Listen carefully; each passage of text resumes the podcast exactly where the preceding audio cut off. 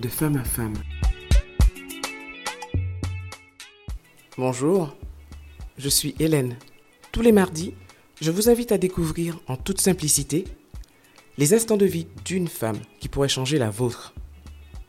Ces témoignages ne vous laisseront pas indifférents. Bonjour à tous, bienvenue dans votre podcast de femme à femme. J'ai grand plaisir à vous retrouver comme toutes les semaines. Et cette semaine, j'accueille une femme, j'aime les hasards de la vie. C'est une femme que j'ai croisée, euh, en fait j'ai croisé d'abord ses réalisations avant de la croiser elle, pour être tout à fait honnête. Et, euh, quand je, je l'ai vue, quand je l'ai croisée, euh, j'ai compris, j'ai compris comment elle faisait pour créer de cette façon-là parce qu'elle a une profondeur d'âme que, que j'aime beaucoup. Et quand elle a accepté de venir à mon micro, j'en ai été réellement touchée. Bonjour Sylvie. Bonjour Hélène. Comment vas-tu aujourd'hui? Je vais très bien. Je vais très très très bien. Il fait très beau et je suis à l'image de ce soleil qui nous éclaire aujourd'hui. Ah oui, bah, tu vois, alors, pour, pour, que les personnes qui ne savent pas, euh, on, va, ah, on, va, on, va, on va les mettre dans la confidence. Tu es en Martinique, je suis en Guadeloupe. Et euh, j'avoue qu'en Guadeloupe également aussi, le, le temps et euh, le soleil est au rendez-vous. Il fait très beau, il fait très chaud. Merci d'être venue à moi, Sylvie. C'est un immense plaisir, une grande joie, vraiment. J'écoute ton podcast tous les mardis et euh, il y a 15 jours, je me suis dit, euh, et si un jour je partageais moi aussi dans de femme à femme? Mais euh, j'avais laissé ça de côté. Je me suis dit, bof, ça se fait, ça se fait pas, mais bon.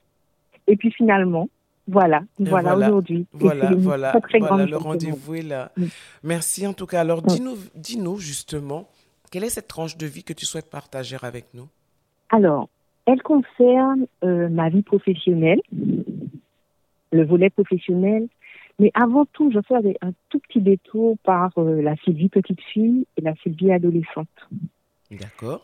J'ai été élevée par des parents euh, assez autoritaires, il mmh. faut le dire, mmh. ce qui a généré chez moi cette, euh, ce souci de toujours vouloir bien faire, d'être dans la performance, de chercher la perfection, et euh, j'étais de ce fait un, un, peu réservée. Enfin, je suis toujours une personne réservée. Avant, je disais timide, mais je, je préfère garder ce terme-là de réservée. Je suis une personne réservée.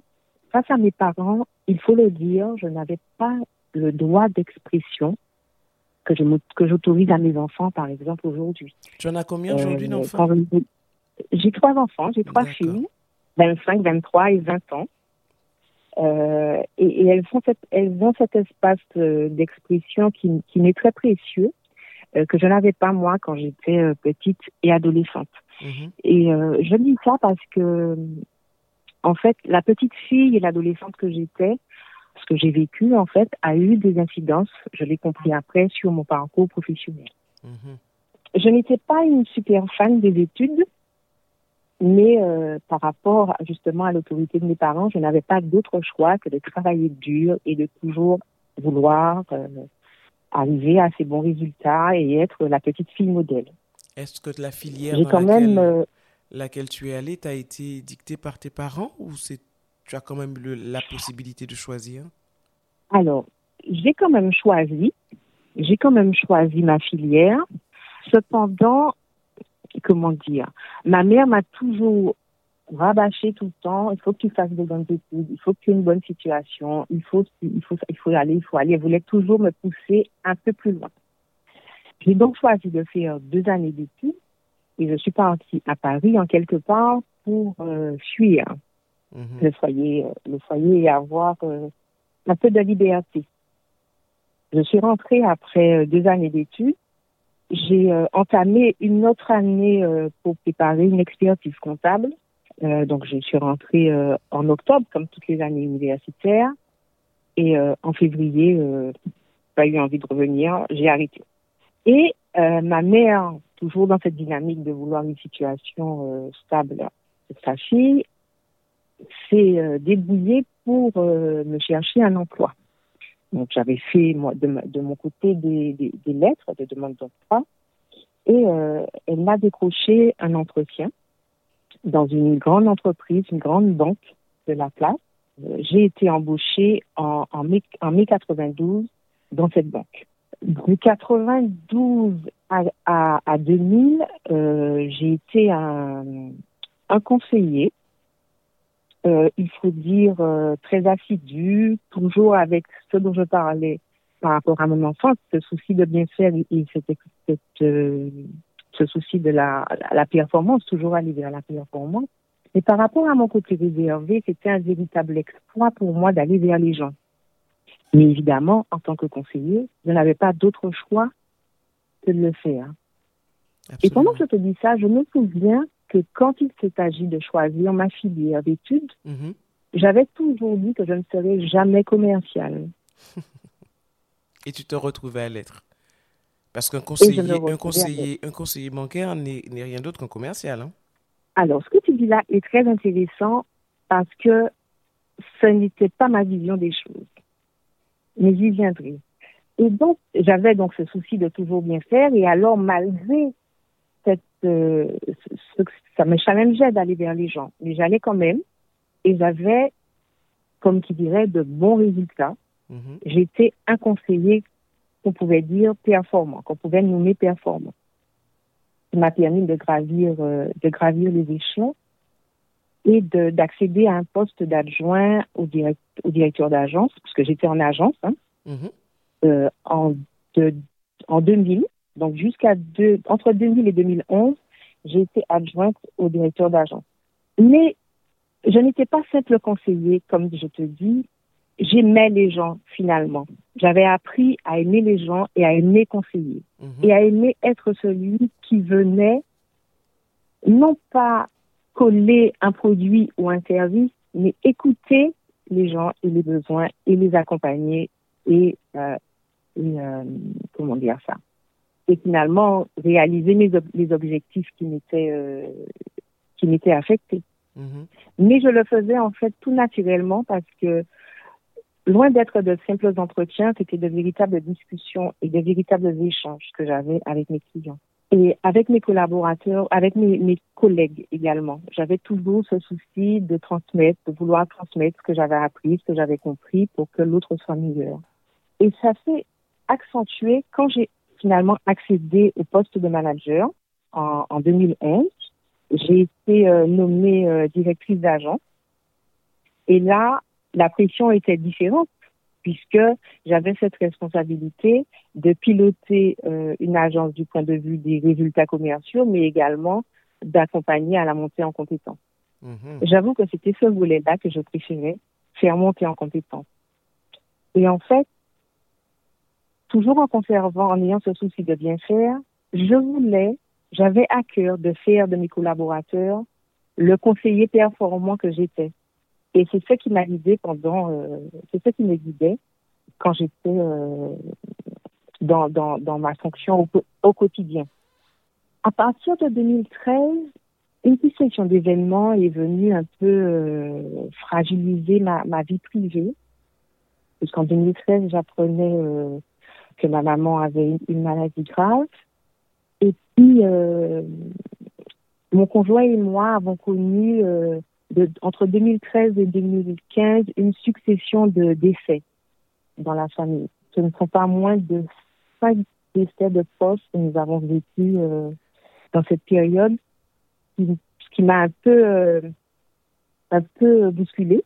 Mais j'ai eu la chance en 2013 de rencontrer une thérapeute qui euh, a commencé avec moi un accompagnement. En 2016, j'ai découvert la méditation en 2017, j'ai découvert le yoga. Et là, je sentais que quelque chose avait changé en moi. J'avais accès à, un nouvel état de conscience. Que ma sensibilité euh, grandissait. Donc tu ne vivais plus ton quotidien professionnel de la même façon? Pas du tout. Pas du tout. Et en fait, j'avais toujours ce, j'avais cette capacité, j'avais cette capacité à détecter quand un collaborateur avait telle ou telle difficulté, comment par rapport à mon expérience, je pouvais le faire progresser, le faire se féliciter davantage lui faire prendre conscience de ses talents plutôt que de s'appuyer sur ses, sur ses défauts, sur ses manquements, sur ce qu'il n'arrivait pas à faire, mais beaucoup le féliciter sur ce qu'il parvenait à faire et l'encourager à faire encore mieux. Mais par rapport à ça, j'avais toute cette pression de ma direction, toute cette pression commerciale qui venait perturber un peu.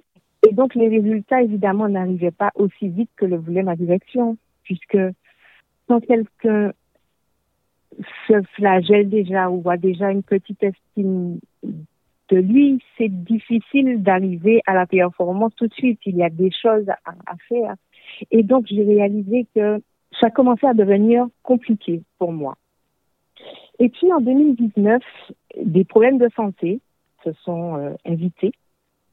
Ça a commencé par une très forte migraine, une très très forte migraine. D'ailleurs, mes collaborateurs de l'époque me demandaient, mais Sylvie, comment tu fais? Parce que j'avais une migraine qu'on pouvait, euh, les, les, les, médecins te demandent d'évaluer euh, le niveau de, de la douleur par mhm, rapport à 10. Mhm, absolument, oui. Et j'étais, et j'étais bien à un 9 sur 10. Ah mais une douleur atroce. Ah, des céphalées monstrueuses. Mais exactement. Mais j'allais quand même travailler. J'étais à 40 minutes de route, à peu près. Euh, donc, j'allais travailler tous les jours et j'avais toujours ce même niveau d'implication vis-à-vis de, mes, collaborateurs et bien entendu la pression commerciale qui ne s'arrêtait pas. Finalement, quand j'ai investigué euh, par rapport à cette migraine qui ne, qui ne s'arrêtait pas, il s'avérait que je faisais en fait une triple hernie discale au cervical. Une triple hernie Mais Sylvie n'a pas, n'a pas arrêté. Oui, triple hernie discale. Mais Sylvie n'a pas arrêté. Hein. Elle a continué à, travailler aussi euh, avec autant d'implication. Ensuite, euh, un pincement lombaire qui vient, euh, qui vient aggraver des choses et qui, rend les choses d'autant plus difficiles que les douleurs sont aggravées par la distance. Je dois d'ailleurs faire l'acquisition d'un coussin pour, pour le trajet à mettre dans ma voiture et à mettre à mon bureau. Fin 2020, alors que je commençais seulement à avoir,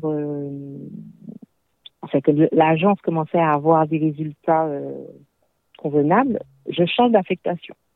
Ça faisait à peine deux ans que j'y étais. Et comme je te disais tout à l'heure, je considérais qu'il fallait du temps pour faire venir à la performance, pour faire venir à un équilibre en fait permettant d'accéder à la performance.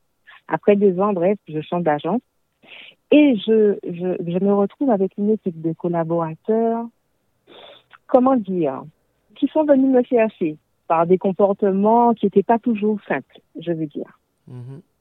Mais moi, toujours euh, ce souci de bien faire et puis finalement cet amour-là que j'ai pour les gens d'une manière générale, je continue d'être euh, celle qui accompagne. C'est ça. Mais les, les, les j'ose le dire, les comportements que j'ai eu à vivre au quotidien avec euh, certains des collaborateurs de, cette, de cette équipe ont été plutôt durs. Et les douleurs se sont aggravées. Donc après, après la migraine, les, les cervicales, les lombaires, ce sont les hanches qui sont venues me dire, me donner un message. Et puis finalement, les insomnies, et de nouveau euh, et finalement toutes les articulations. J'avais du mal à me lever. Mais te parlait depuis longtemps, Sylvie. Mais oui, oui. Et finalement, comme j'avais j'avais été élevée, tu vois, dans cette euh, comment dire ça, cette obligation finalement de toujours me surpasser et aller. J'ai oublié de dire que j'ai fait de la compétition. J'ai fait sous, l'influence de ma maman, sous l'impulsion de ma maman, j'ai fait de la compétition. Elle m'y a beaucoup, beaucoup encouragé. J'ai pris beaucoup de plaisir, néanmoins. Euh, j'avais j'avais, j'étais aussi quelqu'un de performant, donc toujours à, aller au-delà de la douleur pour arriver.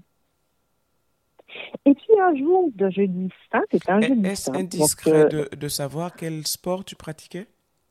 Alors, j'étais, je faisais de l'athlétisme, donc j'étais lanceuse de javelot et de disque. D'ailleurs, j'ai été euh, championne de Martinique de javelot. J'ai été qualifiée une année pour euh, pour participer au championnat de France en lancer de disque, mais euh, je me suis blessée. je me suis blessée, donc je n'ai pas pu participer. Et puis, je faisais aussi du hand en compétition. uniquement au niveau, niveau, euh, au niveau local. Mais en athlétisme, j'ai eu l'occasion de voyager et de faire quelques compétitions euh, dans la Caraïbe. D'accord, très bien. Et donc ce corps? Alors, en 2021, c'était à la période de Pâques, je pars en congé euh, un jeudi saint, une semaine. Donc je me repose pendant cette semaine, je n'ai que ça à faire, mais euh, mon moral est un peu, un peu atteint, faut le dire. Et finalement, Hélène, je suis partie ce jeudi saint et je ne suis plus jamais revenue. C'était en 2021. C'est ça. Qu'est-ce qui s'est passé dans la tête de Sylvie? Alors, dans la tête de Sylvie, il y a surtout les bruits du corps. Et puis, euh, j'avais des mains tendues autour de moi parce que je n'étais pas restée seule. En 2020, j'avais commencé un coaching euh, de groupe mm-hmm. qui m'a beaucoup apporté. J'avais aussi euh, commencé à, à, à, faire de la neuro-relaxation. De la quoi Neuro-relaxation. Ah, Alors, c'est. Euh, neuro-relaxation, d'accord, je n'avais pas bien compris le terme. Ok, neuro-relaxation, ok. Euh, voilà, voilà. Euh, j'avais continué la méditation. Euh, je faisais de la méditation de pleine conscience. Enfin, je fais de la méditation de, de pleine conscience. Je continuais également le yoga. Et en fait, j'avais finalement compris que mon corps était venu me dire stop. Donc j'ai vu mon médecin traitant qui ne voulait pas trop entendre euh, ce que je voulais dire. Donc j'ai fait le choix d'aller voir un autre médecin qui a lors de la première visite euh, parlé de burn-out et a décidé de, de m'arrêter plusieurs semaines. Contrairement à mon médecin traitant qui, lui, euh, ne voulait pas en prendre la responsabilité et avait préféré me diriger plutôt vers le médecin du travail pour envisager une reprise. D'accord.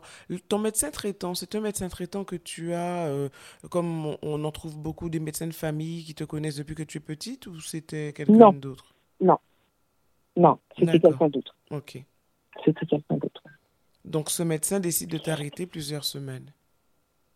C'est ça. Dès la première visite, elle me dit, mais Sylvie, vous ne faites pas un burn-out, hein, parce que vous savez exactement ce que vous voulez. En tout cas, vous savez ce que vous ne voulez pas, ou ce que vous ne voulez pas, mais vous savez ce que vous voulez. Et en fait, pendant tout ce cheminement, puisque comme je te l'ai dit, j'avais commencé à avoir une thérapeute en 2013, mhm. et à travers le coaching, la méditation, les séances de neuro-relaxation, j'avais réussi à comprendre quels étaient mes schémas et quelles étaient mes croyances. J'avais appris aussi à écouter mes émotions et à, et à détecter ce qu'elle voulait me dire et à quoi elle me renvoyait. Et, et, et donc finalement, euh, j'avais compris qu'il était temps pour moi de prendre une décision parce que cela devenait vital. Je sentais que si je continuais, il pouvait se passer quelque chose de grave parce que ça t'a quand même pris de mon beaucoup d'années pour t'en rendre compte. Oui, je l'avoue. Je l'avoue. Alors, ça n'a pas été une, une décision euh, facile à prendre puisque euh, évidemment j'ai un foyer, euh, j'avais un niveau de vie euh, plus que correct. J'avais aussi, j'étais reconnue dans ma fonction et dans mon entreprise.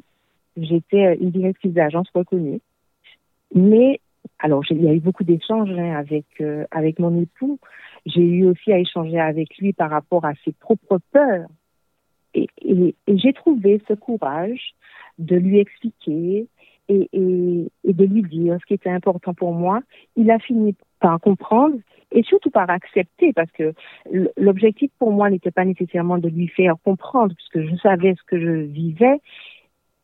C'était pour lui dire que ce dont j'avais besoin, c'était qu'il soit là. Mhm. Et il m'a assuré de sa présence et encore aujourd'hui, il est très présent.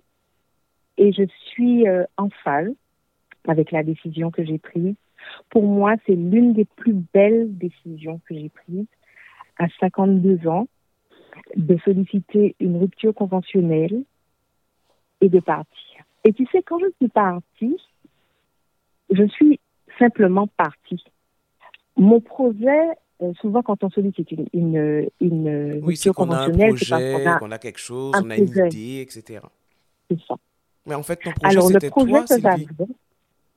Ben, Mon projet, c'était la vie. Effectivement, Hélène. Mon projet, mon projet c'était la vie. C'était la liberté, c'était la joie, c'était me retrouver parce que je m'étais perdue.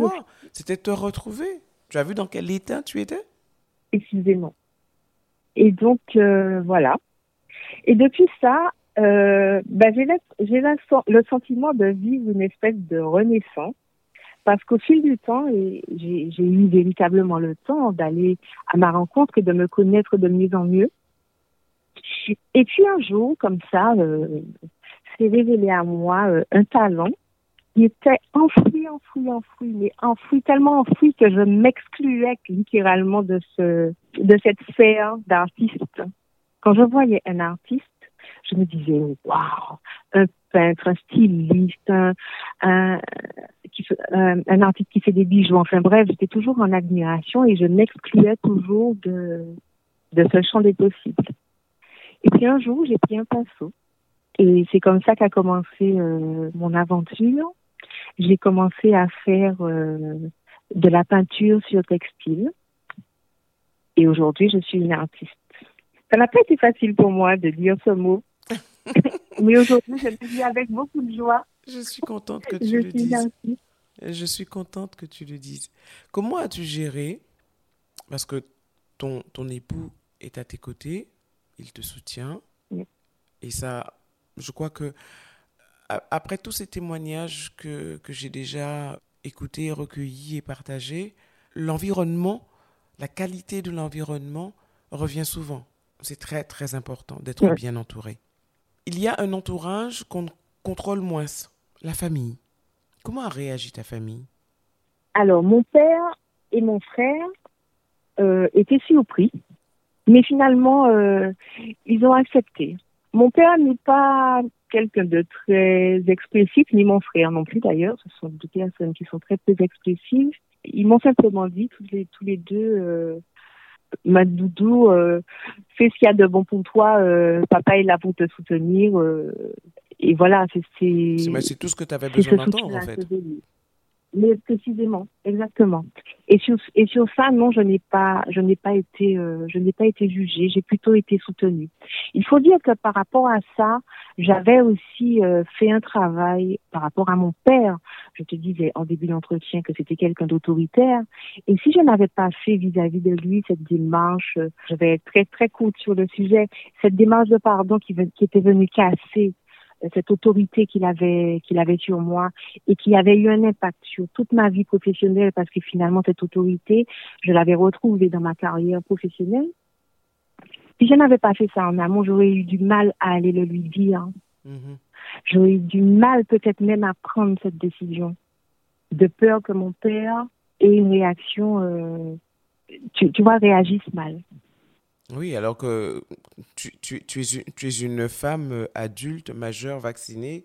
Mais même en ayant été adulte, je, je, mon père avait encore cette autorité. Mhm. Cette autorité sur moi, je l'admets. c'est ce que j'ai senti. Euh, oui. il a fallu que je fasse euh, une démarche de pardon pour, pour m'en mhm. sortir. C'est pour ça, c'est pour ça en fait que je, dans l'environnement, je distingue souvent l'environnement familial parce que ce n'est pas, c'est celui avec lequel on, dans lequel on, grandit et on ne le choisit pas.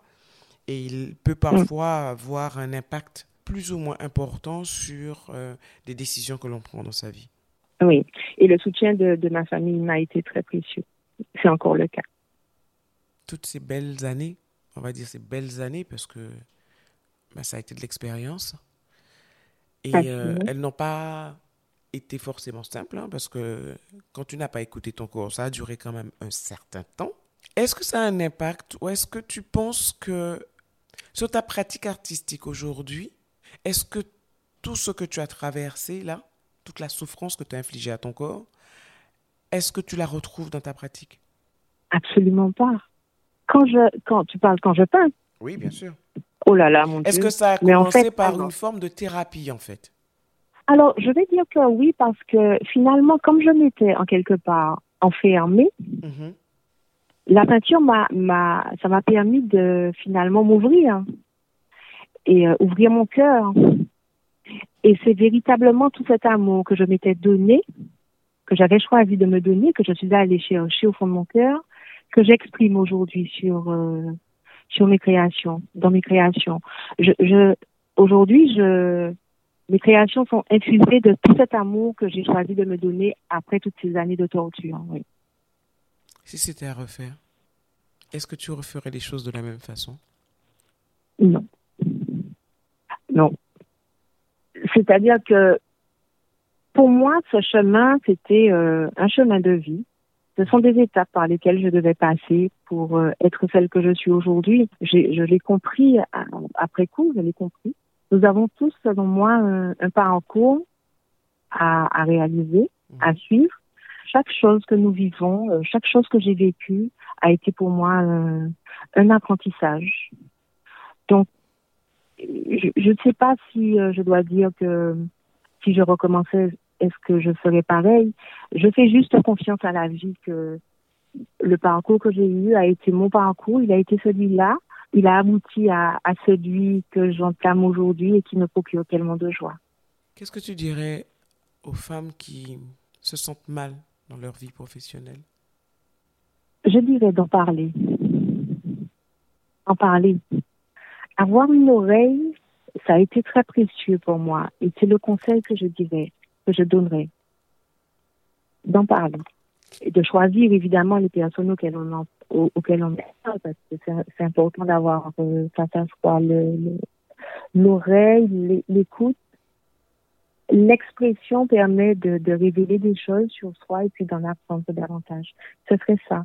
Ce serait se faire accompagner et, et, et s'entourer de personnes euh, de personnes impactantes. Tu m'as dit que tu as commencé à te faire accompagner en 2013, c'est ça? 2013, oui. 2013. Alors, par rapport à la maladie de maman, euh, je sentais que j'avais besoin, euh, j'avais besoin d'être accompagnée. Mhm. Alors, c'était, j'avais fait le choix d'une psychothérapeute le conseil d'une amie, euh, et, et, donc je ne la, je, je l'ai vue euh, par période. Je ne l'ai pas, je la revois encore aujourd'hui parce qu'elle m'accompagne dans, dans mon nouveau parcours. Mhm. Mais en 2013, oui, il s'est passé quelque chose. En 2013, j'ai commencé à, à, à, apprendre à me connaître. Grâce à ta maman. Oui, et elle est encore avec moi aujourd'hui, mais mon sont passés de l'autre côté. Euh, elle est encore très présente dans mon cœur. Est-ce que tu lui as pardonné sa rigueur? Absolument. Absolument je peux parler de pardon que j'avais accordé à mon père, mais à ma mère, je l'ai accordé aussi. Et d'ailleurs, j'ai ressenti ce besoin euh, profond de le faire à mon père de son vivant, parce que je ne peux pas dire que j'aurais voulu l'avoir fait euh, du vivant de maman, parce que c'est fait et, et, euh, j'ai choisi de, de ne pas intégrer les regrets à, à mon quotidien. J'ai pardonné à maman, oui. C'était sa manière à elle de me dire qu'elle m'aimait avec ce qu'elle avait elle-même reçu. Elle a fait de son mieux.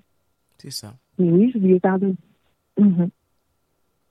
Aujourd'hui, je te sens épanouie dans ce que tu fais, Sylvie C'est le cas. Je suis. Je, pendant que je te parle, j'ai en face de moi une de mes créations et. et cela me remplit encore plus de joie, oui. je suis différente. D'ailleurs, les gens le disent. Mon parrain m'a dit il y a quelques jours, je ne l'avais pas vu depuis longtemps, et il me dit, mais tu es différente, ma filleule. J'ai l'impression que tu revis. Et il m'a dit une chose qui m'a profondément touchée parce que je n'y attendais pas. Il m'a dit, mais tu étais éteinte. Mais tu l'as dit toi-même. Hein. Tu, as vécu cela comme une, hein. nouvelle, une nouvelle naissance. Absolument, absolument. Mais d'entendre les gens le dire, tu vois, c'est plaisant. c'est plaisant. Et, le ressentir, c'est encore mieux. Clairement. Et le, en mm. plus, euh, alors ton côté réservé, euh, je pense que tu l'as toujours. On est, c'est pas, c'est pas un défaut hein, d'être réservé, loin de là. Tu l'as toujours, mais euh, tu vas vers les autres. Tu vas spontanément vers les autres? Oui, je le fais de plus en plus. J'ai, cet, cet amour et cette douceur que je m'accorde désormais me permet plus de légèreté, plus de liberté. Et euh, je vais avec la personne que je suis vers, vers les gens. plus facilement, oui. Et je prends plaisir à le faire, je réalise. Non, mais c'est super. C'est super et c'est super aussi que tu te sois pardonné aussi à toi. Oui, c'était primordial. C'était selon moi la, la priorité. On aurait euh, tendance à se dire Waouh, elle avait un super poste. Euh, parce que bon, tu, as, tu as certainement dû entendre ça d'ailleurs. Elle avait un ah super poste. Comment elle a fait pour laisser ça tomber comme ça Mais franchement, elle aurait pu faire un effort, etc. La priorité dans la vie, entendu. quelle est-elle? Vivre. Merci. Et chacun a sa priorité. Donc, on ne juge pas des décisions des autres. Chacun a sa vie. Et chacun a ses, euh, sa définition du bonheur ma définition du bonheur. C'est précisément ça, c'est vivre libre. Et cette liberté, j'ai choisi de me l'accorder. J'en suis fort heureuse pour toi. Vraiment, j'en suis très heureuse pour toi. Merci, Hélène. Ça a été un bonheur de croiser ta route, en fait. Ça l'a été aussi pour moi. J'adore ton éclat de rire.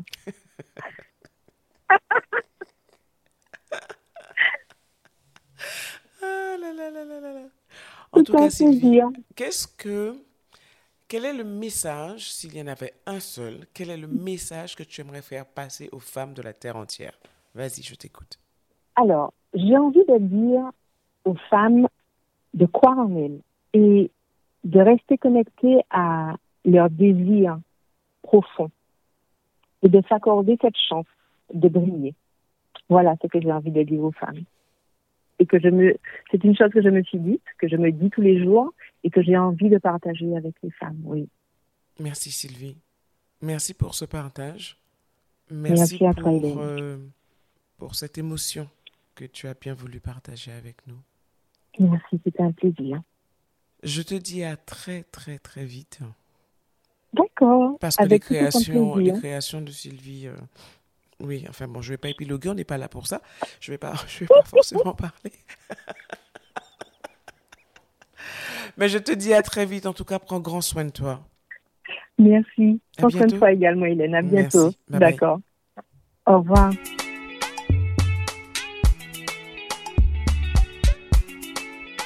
Merci d'avoir été avec nous pour cette tranche de vie. Si vous avez apprécié, pensez à vous abonner à ma chaîne YouTube Femme Co pour ne manquer aucun épisode. Ils sont également disponibles sur Apple Podcasts, Deezer, Spotify, entre autres. Alors likez, donnez un maximum d'étoiles, laissez vos commentaires et surtout partagez. À la semaine prochaine. En attendant, prenez soin de vous.